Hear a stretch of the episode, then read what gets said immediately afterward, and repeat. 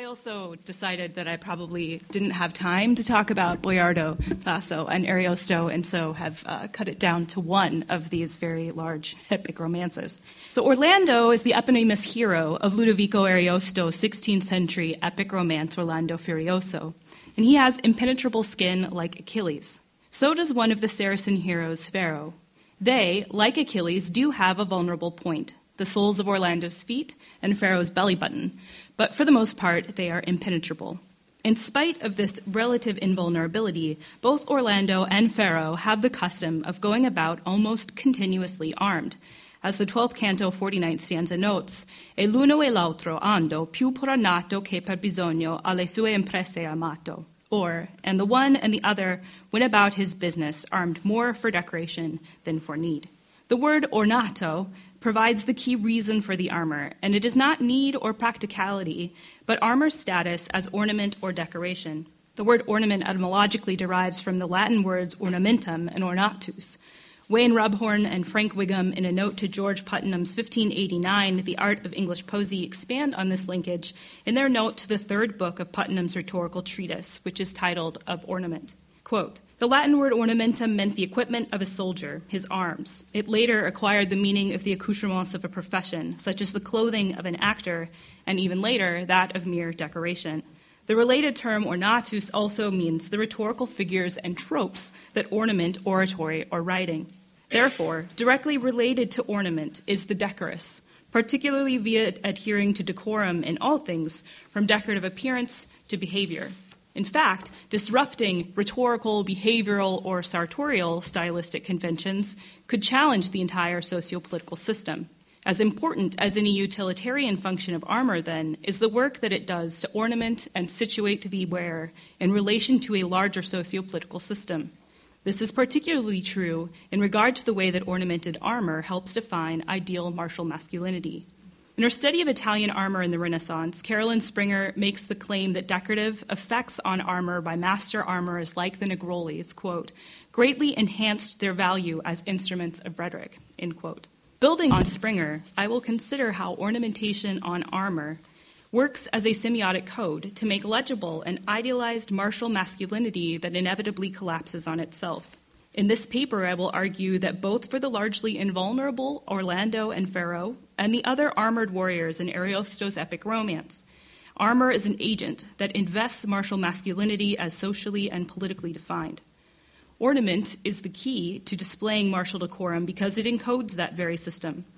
But even as the ornamented surface marks appropriate martial masculinity in its legibility, the possibility of misinterpretation undermines the stability of ornamented armor as a material code for reading martial masculinity, at times with deadly consequences.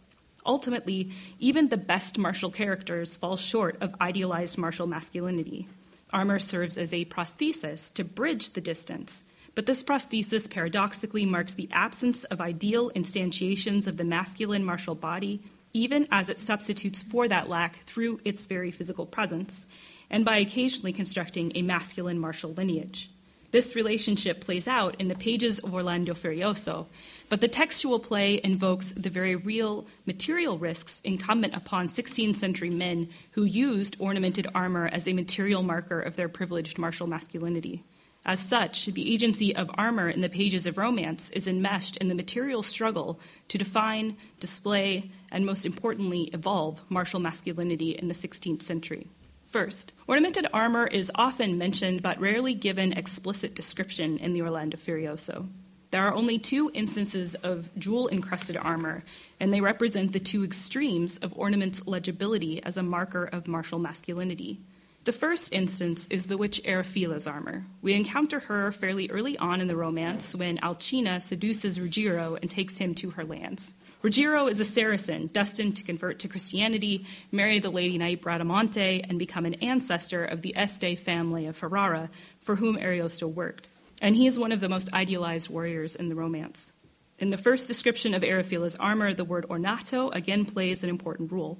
From the sixth canto, 81st stanza, e di smeraldo ornata e di zaffiro sull'arme d'or, and the gold armor was ornamented with emeralds and sapphires. The next canto continues the encounter and provides a longer description of the armor. Quell'ara armata del più fin metallo, c'avian du più colore gemme distinto, ruben vermiglio, crisolito giallo, verde smeraldo, con flavo jacinto, where she was armed with armor of the finest metal that had gems of various colors red rubies, yellow topaz, green emeralds, and with golden colored amethysts. Erifila's behavior, however, is not decorous, and she's quickly defeated by Ruggiero, even though he's identified as weak at this point due to his moral failure with Alcina. The next instance of explicitly jewel encrusted armor belonged to the Trojan hero Hector.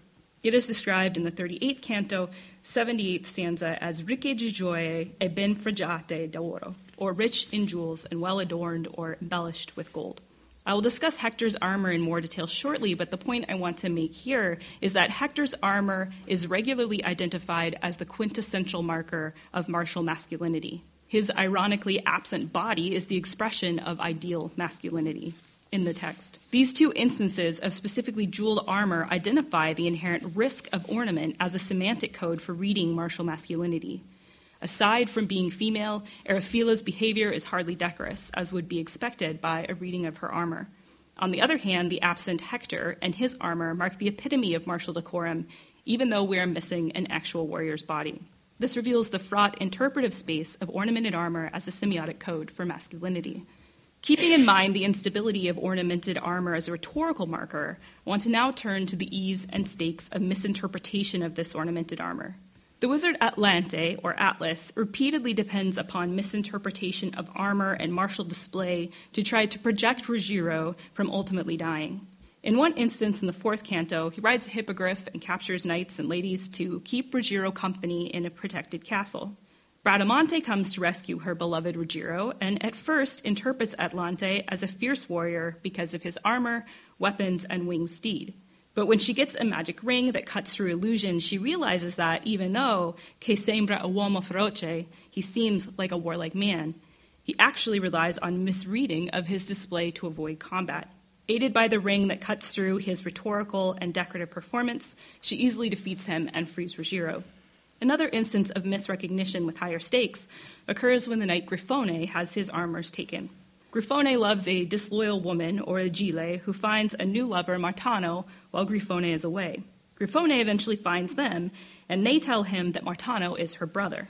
The 16th canto, second stanza, tells us that Martano, col molto pompa armato, or is armed with splendid array. So Grifone assumes he is an honorable knight because of his interpretation of Martano's armored appearance. They travel to a tournament where Martano shames himself by avoiding combat and then running away, and Grifone distinguishes himself as the best knight there.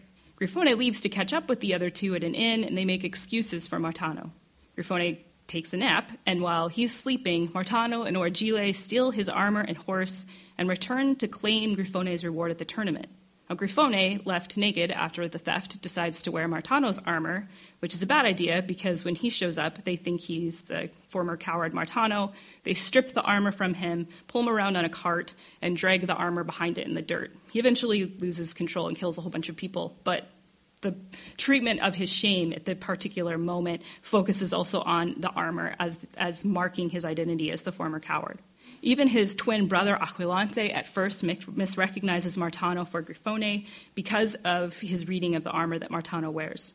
In fact, when Martano takes Grifone's armor, the text indicates that he takes the armor and goes to the king in the pel cavaliero, or in the skin or the place of the knight.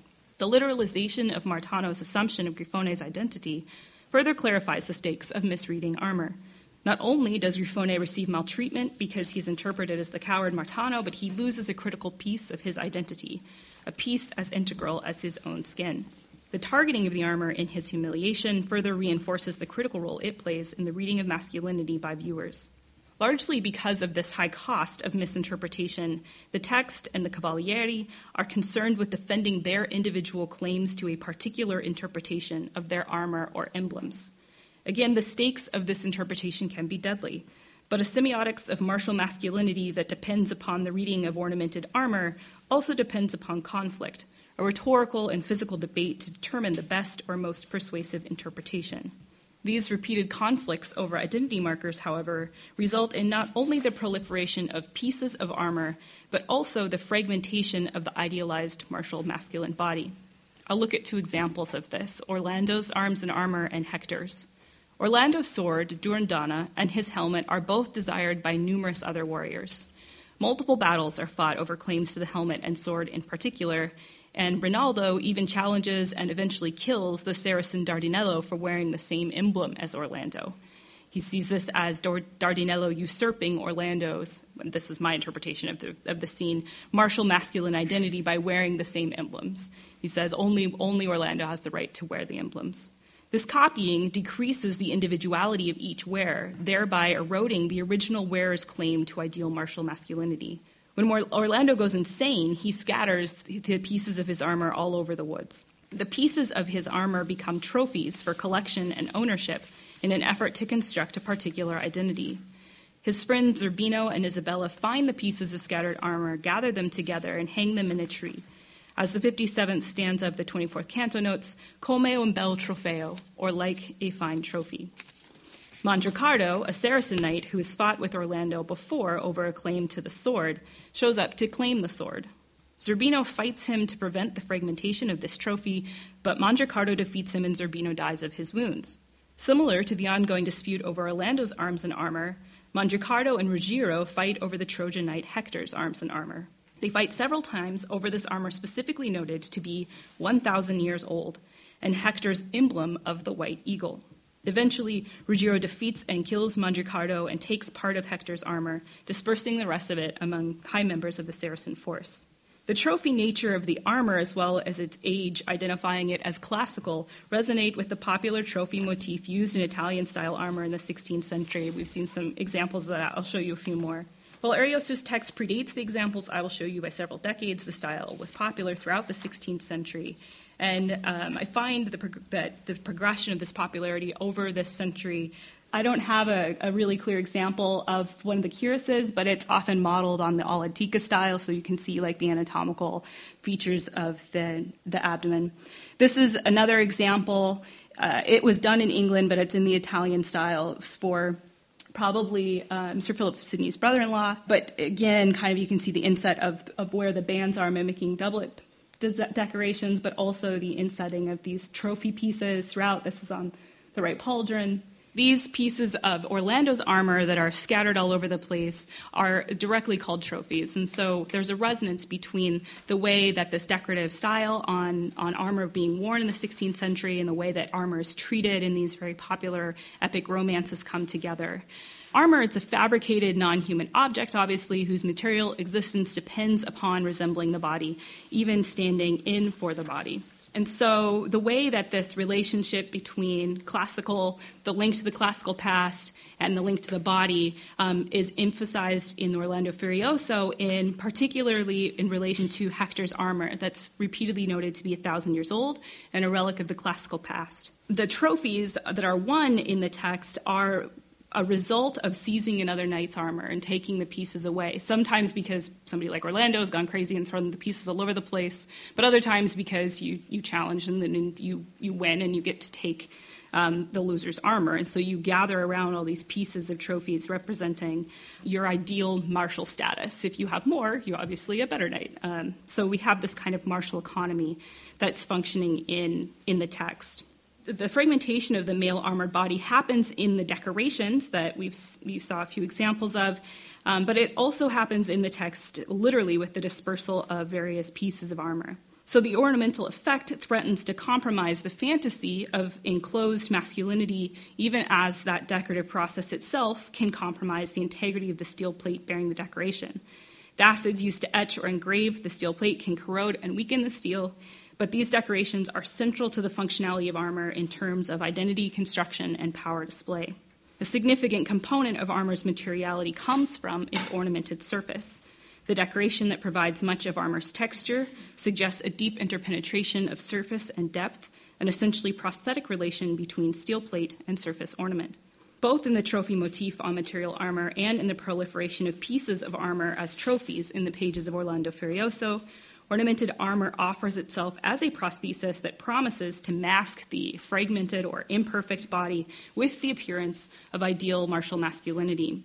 When armor is left, a stationary person in armor looks rather like a propped or em- empty suit of armor. Is there really anyone in there? Is always a question that can be asked until you see movement. Consequently, armor immediately implicates the questionably present body in a material sense. This is especially true in the pursuit of ideal martial masculinity in Orlando Furioso. Hector is 1,000 years dead, and his absence is made more obvious by the ongoing presence of his much fought over armor. In spite of that lack, however, his armor exerts agency on its wearers, making their claims to that armor even more important in the martial economy of Orlando Furioso. Early modern humoral theory held that the body excreted refined humors that became the outer layer of the skin, hair, sweat, or even more rarefied vapors that could penetrate both bodies and objects. Organic objects were similarly composed of humors, but inorganic objects could absorb these humoral products. In effect, then, Hector's arms and armor infuse its wearers, most notably Orlando, Ruggiero, and Mandricardo, with Hector's own ideal martial essence. Wearing Hector's ideal armor injects the warriors with a little bit of Hector's idealized masculinity. And this dynasty is not just that of a metaphorical warrior son receiving the visible marker of his warrior father's profession. It is a dynasty made familial through the interpenetration of humoral residues via the medium of the steel armor. Armor most serves as prosthesis in this interpenetration, enabling the linkage of present imperfect, lacking warriors to the idealized martial masculinity of the classical past. Yet, this prosthetic relationship ultimately breaks down, even as the semiotic code of ornamented armor for reading martial masculinity runs into problems with legibility. Orlando goes insane, and his previously unified suit of armor is scattered. Ruggiero does conquer Mandricardo and lay claim to Hector's arms, but he dies shortly after fathering a child, and is later revenged by his wife Bradamante and his warrior twin sister Marfisa. Even the paragon of masculinity, Hector, faced defeat by Achilles and was ignominiously dragged behind Achilles' chariot. The failure of the prosthetic encounter models that of many contemporary readers who used ornamented armor as part of their identity construction. As Springer shows in her book Armor and Masculinity in the Italian Renaissance, many instances of using highly ornamented suits of armor to assert particular claims to masculine expression failed, due to dynastic pressures, physical limitations, or consequences of transgressing sociopolitical codes of decorum. In spite of inevitable failures of legibility or idealized displays of martial masculinity, however, Ariosto also depicts his heroes, male and female alike, negotiating gendered codes for behavior and decorative display in creative ways that challenge the very assumption that idealized masculinity is either attainable or desirable. Ruggiero does end up getting the girl, so to speak, when Bradamante's parents arrange a marriage between her and the son of the king of Greece. But the figure of Prince Leon, that son, offers an alternative view of masculinity. Ruggiero becomes indebted to Leon, who saves his life by breaking him out of prison. Ruggiero promises to help him however he can, so Leon asks him to defeat Bradamante so that Bradamante can be Leon's wife. She has set a challenge backed by Charlemagne that she will only marry a man who can defeat her in arms. Leon, um, not knowing of Ruggiero and Bradamante's relationship, knows he cannot defeat Bradamante himself and asks Ruggiero to fight in his place. Ruggiero wins, and when he and Leon go before King Charlemagne, Ruggiero is armed. Leon is quite different.